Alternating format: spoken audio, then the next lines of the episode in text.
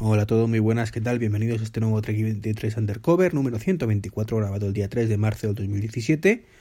Estamos ya prácticamente a la hora de comer y, bueno, tengo noticias de mi salud. Estoy mejor de, de la infección estomacal, de, la de puñetera diverticulitis. He ido, fui ayer al médico, me dijo que, que, aunque no estaba recuperado del todo, pues ya por lo menos podía volver a, al trabajo, así que nada, he ido por el alta y mañana me incorporaré al, al trabajo por fin. Así que en ese aspecto contento. Ya que lamentablemente, pues como no soy multimillonario, pues tengo que trabajar para vivir. Y aunque me encantaría estar en casa de relax más tiempo, pues sí, ya con la salud bien, pues no es posible. Bueno, y quería comentaros una cosilla rápida del podcast de ayer, aparte de hablaros del termostato Honeywell Lyric T6 que compré. Y es que el, el, Zeppelin que he comprado, bueno, pues la salida auxiliar que tiene, o la entrada auxiliar, resulta que también es una entrada óptica. Ni siquiera sabía que existía este concepto. Está chulísimo, me lo explicó José Bueno por Twitter. Muchas gracias, José.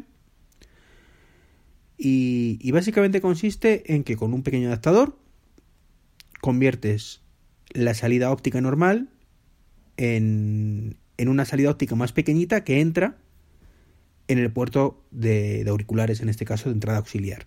Es decir, no es como yo al principio lo entendí, que, fuera un conversor de digital analógico y al final entra por la salida óptica, óptica o sea, la salida auxiliar del, del Zeppelin, sino que directamente el, el Zeppelin tiene en el puerto de la entrada auxiliar la capacidad de, de interpretar la luz que viene por la salida óptica. De manera que con un adaptador muy sencillito pondré un enlace en Twitter, perdón, en Twitter, en el, en el blog. Podemos conectar directamente de la tele o de lo que queramos a través de la salida óptica sin perder ningún tipo de calidad, ya que sigue siendo óptica. La verdad es que, como digo, desconocía completamente ni que existiera ese tipo de aparatos. Bueno, aparatos de, de posibilidades. Así que la, la sorpresa, vamos, no pudo ser más grata Así que de verdad gracias José por compartir ese conocimiento conmigo porque un, descubrimiento fantástico de verdad. Bueno, ahora sí, os comento el termostato Honeywell Lyric T6 que tiene que ser inalámbrico en mi caso. Compré el, el que va por cables inicialmente. Tengo una caldera, bueno, calefacción central, no tengo caldera en casa. Así que mi idea era, bueno, pues a través de los cables de la caldera, eh, de la caldera, no, perdón, del termostato, los que llegan desde fuera de mi casa, el termostato, pasar un, una guía, sacar los cables de alimentación, porque requiere alimentación de 220 voltios, uno de los módulos que normalmente iría a lo de la caldera, ¿de acuerdo? Y eh, sacarlo fuera de casa y ponerlo junto al relé que me activa o me desactiva la calefacción en casa. Bueno, pues fue imposible. Eh, y no me quedó más remedio que, que echar marcha atrás con esa teoría. Fue imposible porque debe haber algún en el tubo algún punto en el que está doblado el tubo y no se puede no se puede meter la guía más. Así que me encontré con la situación de que tenía que poner el actuador justo donde tengo el termostato actualmente y poner el termostato al lado por cable. Cosa que no estaba por la labor. Por un tema estético. Quedaba feo no lo siguiente. Así que lamentablemente no mucho, devolví el, el termostato y pasé al, al módulo inalámbrico. El módulo inalámbrico, la instalación es exactamente igual, con la diferencia que ya no hay dos cables que van del actuador a la caldera, de perdón, del actuador al, a lo que es el módulo de la pantallita, que además es el termostato como tal, sino que va por, por radiofrecuencia en este caso. bueno, pues la cosa estaba clara puse el actuador donde anteriormente tenía el termostato y el termostato pues lo puse en, el salón, en, una repisita, precisamente al lado del Zeppelin. Y ahí está. Eh, la instalación es muy sencilla. Si vienes con, eh, como yo de un, de un Momit, de un Smart Thermostat de, de su momento Green Momit y después Momit, ya lo tienes hecho. ¿Por qué? Porque yo ya tuve que llevar 220 voltios a la, al termostato inicialmente. Eso es lo más complicado, llevar 220 al actuador o al termostato. Si es el actuador, no hay mayor problema, porque solemos tener siempre donde la caldera un enchufe es cuestión de enchufar otra cosa más y punto. Con un cablecito y a correr. Ahora, si es como lo tengo yo, pues tienes que llevar al, al punto del donde tienes el termostato, donde tenía el termostato, mejor dicho, los 220 voltios. Así que la mayor complicación es esa. En mi caso ya la, solventé hace dos años, así que en ese aspecto no he tenido mayores problemas. Es conectar los cuatro cables, los dos que van al caldera entre comillas, ¿de acuerdo? Y en mi caso válvula, eh, una válvula eh, o lo que sea un relé o lo, que sea que va ahí y dos cables de fase y neutro. Y luego hay dos cablecitos que van al termostato, pero en mi caso, pues como es inalámbrico, pues no, no hacen falta conectarlos. Conectamos el inalámbrico, el, lo enlazamos directamente a la red wifi de casa. Es muy sencillito, simplemente nos tenemos que conectar como es habitual a la red wifi que genera el, termostato, nos conectamos y automáticamente pues ya nos, nos conectamos a la red eh, a la red wifi pues que tengamos en, casa. Por cierto eh, el termostato eh, Green Momit que funciona perfectamente lo tengo a la venta en Wallapop. Pido inicialmente 100 euros aunque lo he rebajado a 90 digo pues si estáis interesados contactadme por Twitter o por correo y vemos cómo podemos hacerlo. Es un termostato ya digo que está muy bien simplemente pues hay cosas que no me gustaban de él como que no era compatible ni iba a serlo con el Apple Watch. No veía yo muy por la labor a, a Momi de sacar versión del Apple Watch, teniendo en cuenta que la versión del. ¿Cómo se llama esto? Del, del iPhone, pues es un poco chusquerilla no nativa.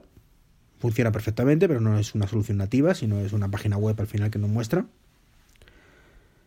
Y tampoco es compatible con, eh, con HomeKit, que era otro de los requisitos que quería tener yo. Entonces, si no os importa esos dos factores, es decir, si no sois no queréis abrazar HomeKit o tenéis Android, por ejemplo, pues es una muy buena opción. Es muy buena opción y por 90 eurillos lo tenéis puesto. Eh, hay que recordar que tenéis el, que yo he estado dudando mucho si comprar o no comprar, que es el, el Nest por 200 y pico euros. Y el Momit original, o sea, el Momit nuevo son 200, 199 creo que es un ahorro considerable. Bueno, después de intentar venderos la moto, o en el termostato en este caso, eh, comentaros, la interfaz del dispositivo es muy sencillota. De hecho, es informativa prácticamente. Tocamos la pantalla y podemos encender o apagar con un iconito y prácticamente poco más. Configurarlo eh, y todo se hace desde la propia aplicación. O sea, no está pensado para manipular mucho local más que más allá de subir y bajar temperatura. Esto es una cosa que inicialmente pues me, me ha defraudado un poquito. No voy a negarlo. El... Uy, estoy grabando, ¿verdad? Sí. El... El tema estaba en que yo inicialmente, cuando dudaba tanto, estoy yéndome porque quiero ver el termostato físicamente mientras os hablo de él. Y así no, no meto la pata. Entonces, pues sí, efectivamente. Tú tienes un menú donde, por ejemplo, podemos acceder. Vamos, voy a configurar esto, a deciros, tienes programación horaria. Te metes ahí, lunes a viernes. Eh, bueno, tengo 19 grados. Por borrar el. Puedo, ya digo, programarlo muy malamente. Se he dicho antes que no se podía, sí se puede realmente, pero es muy muy complicado. Puedo hacer el módulo de wifi, limpiar la pantalla y opciones de programación. Puede ser de 5 más 2, ¿de acuerdo? Me he liado yo aquí por, por contarlo lo directamente viéndolo en vez de hacerlo de memoria. Entonces, como digo, poder sí se puede hacer, pero no lo más recomendable. Es muchísimo más cómodo directamente desde la pantalla del, del iPhone en este caso o el, o el, iPad. Vamos a cambiar el idioma, la hora. Como digo, no es la interface muy allá. Luego tenemos dos iconos, la hora, ¿de acuerdo? Y dos iconos. Uno que nos dice que está conectado a la red Wi-Fi y otro que nos dice que está conectado al ¿Cómo se llama? El, cacharrito este que he puesto donde iba antes el termostato. El, no me sale ahora, lo he dicho antes. Lo que iba a ir a lo de la caldera. El actuador. Entonces, como digo, la interface del propio dispositivo muy sencillota, la verdad, muy sencillota y limitada. Que sí, que podemos programarlo. Mm, ya ni me acordaba realmente, digo, voy a tocarlo porque es que no estoy seguro. Y, y muy sencillota, que es muy sencillota, no voy a engañaros. Pero también es cierto que no es un dispositivo para manipular el local. Hubiera preferido que fuera más, pues así como una pantalla táctil como, como tiene, más práctica, no tanto como...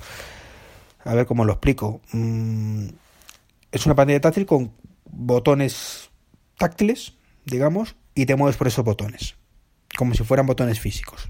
No, es pensado, no está pensado para, ser usado como interfaz táctil. Y eso, pues no me gusta. No me gusta nada. Y de hecho, insisto, si no fuera porque yo quería que tuviera aplicación para el Apple Watch y sobre todo HomeKit, pues lo habría mandado de vuelta a casa, como quien dice y me habría comprado el Nest. Pero bueno, como digo, tiene más peso es otro, ya que a fin de cuentas tampoco lo vamos a utilizar en local tanto.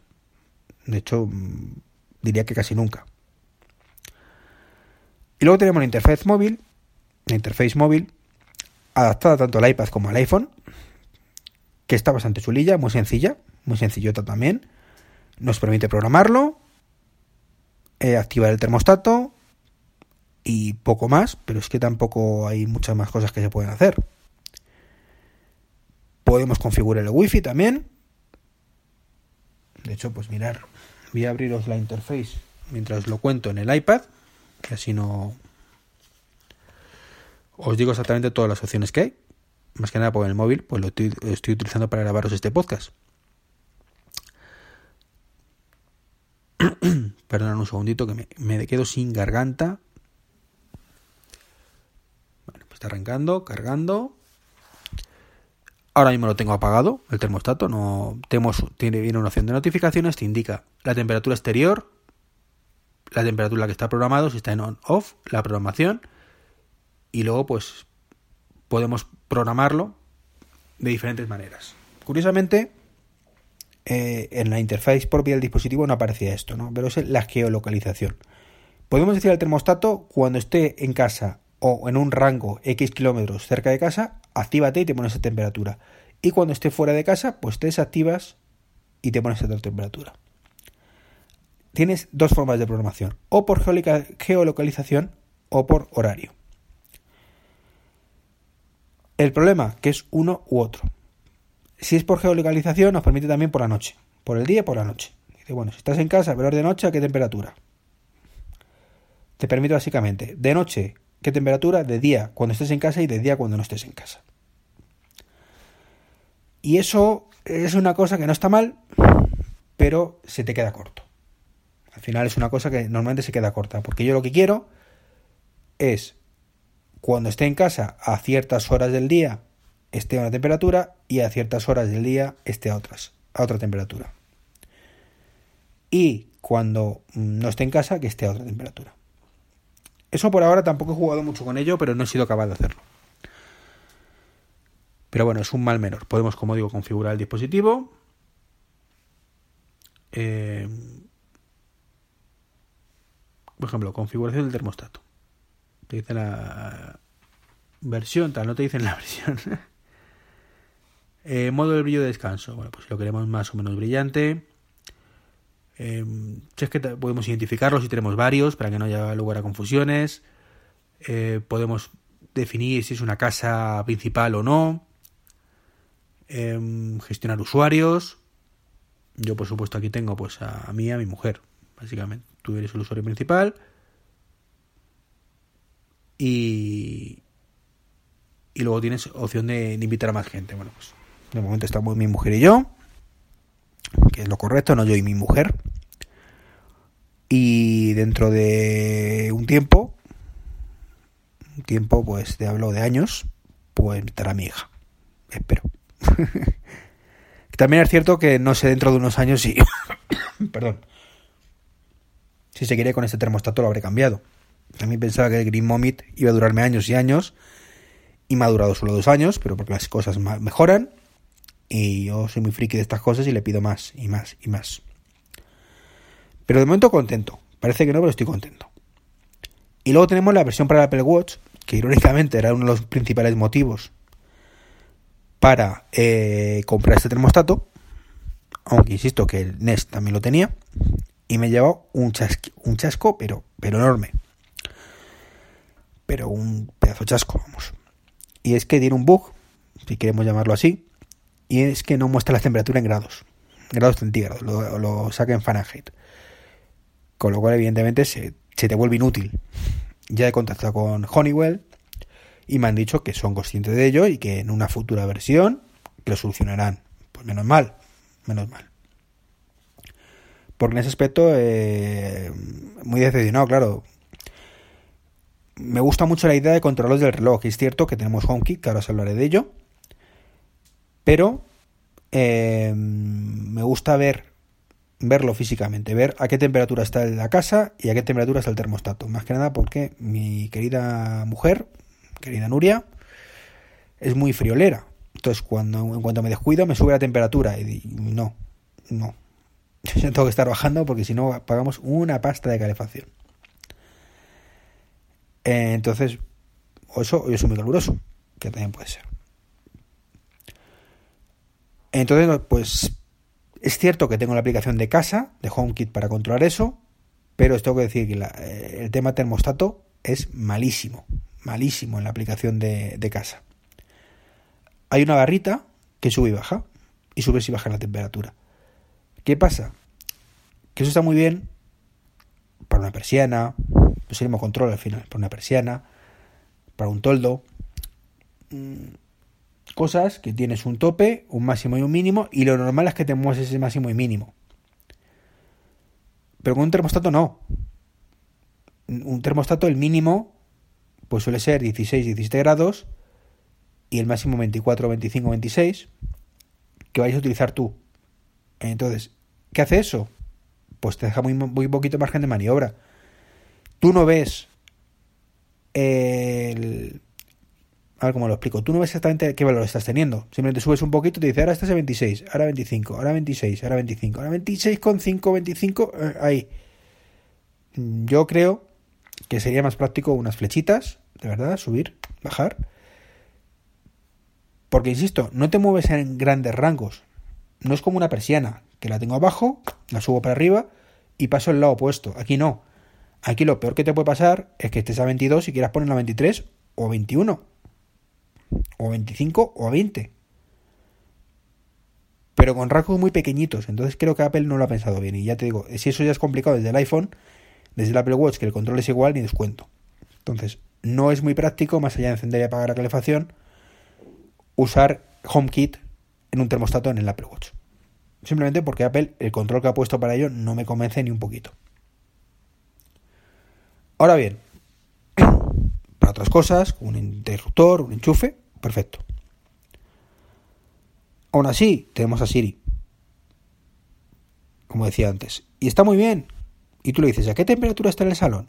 Y te dice, estás a 20 grados, como he dicho yo hace un momentito. Vale, pues pon la temperatura del salón a 23. Y te lo ajusta. Y funciona bastante bien. Tenemos los típicos problemas de Siri. De, eh, a ver cómo se lo digo para que me entienda. Porque es un poquito todo ahí. Pero bueno. Potencial buenísimo. Además, ya no es un tema de, de, poder controlarlo desde el iPad o desde el iPhone o desde el Apple Watch. Es que también lo puedes controlar desde el Apple TV. Entonces, poder gestionar la calefacción desde prácticamente en cualquier entorno en el que estás, para mí era vital. Calefacción y cualquier cosa de la casa, ¿no? Pero la calefacción especialmente. O sea, poder estar en el sofá sin el teléfono al lado, viendo la televisión y poder quitar o poner la calefacción es comodísimo. Para eso es el Apple Watch. Si en ese momento estás que estás viendo la televisión pero puedes pausarlo, pues también puedes decírselo a Siri desde el, desde el Apple TV. Pero es menos práctico. Otra cosa es que estés ahí moñando con el Apple TV, de voy para acá, voy para allá, estoy viendo esto, una de esas Pon la calefacción tanto, perfecto, sigo bañando. Pero claro, estáis viendo una película, pausar la película para decirle eso, pues para eso lo hago, lo hago desde el reloj. Así que, como digo, contento con la compra, pero no tanto como me gustaría. Me ha decepcionado mucho la interface local. Mucho. La verdad, me esperaba, aunque ya en las fotos me intuía algo, pero me esperaba que fuera un poquito más, más vidilla. Es que hablamos de una pantalla monocromo, o sea, blanco y negro, con muy poquitas opciones y como si tuviéramos botones físicos. Creo que la interface local se la han currado muy, muy poco los amigos de Honeywell. La del iPhone y el iPad, pues está bien. Está bien, a mí me, me gusta, no sé, no, no la veo complicada, la veo sencillita. Está, está bien, puedo acceder a, a muchas cosas, programación. Ahora bien, otra cosa que hecho en falta. Eh, interfaz web y aplicación para el, eh, para el Mac. Mac y Windows, ¿se entiende? ¿Por qué? Por lo que he dicho antes, me gusta tener el control en cualquier momento. Estoy en el Mac, no quiero tener que ir a buscar el teléfono o no quiero tener que coger la pulsera, vamos, la muñeca, girarla y hacer lo que sea. Quiero, estoy en la pantalla, pulso el icono y funciona. Porque si no me equivoco, y esto la verdad es que no lo he probado, creo que Siri en el Mac no es compatible con HomeKit. No se integra todavía. Lo voy a probar luego, pero creo que no se integra. Y poco más, tampoco interfaz web, con lo cual pues tres cuartos de lo mismo, pero bueno, tampoco es el fin del mundo. Lo principal está ahí, Apple Watch, iPhone, iPad y Apple TV. Es lo principal. Pues no me enrollo más, que me estoy enrollando mucho. 20 minutos para contaros el termostato. No me había enrollado tanto ni para el MacBook ni para el Zeppelin, pero bueno, es que con esto, como es un poco más sencillote, pues, bueno, más sencillote, que son las opciones que son, más allá del Zeppelin, que es escuchar la música, pues el da un poquito para más. Un saludo y por supuesto os pondré los enlaces para Amazon si queréis comprar el, el termostato este. O si preferís el NES, pues también lo tenéis por ahí. Y por cierto, no es similar a. Es la opción menos mala que hay actualmente en el mercado, por lo que he podido ver. La ideal es el Ecobee, pero ese no se vende en Europa. Ahora sí, un saludito y hasta mañana, no mañana sábado. Hasta el lunes.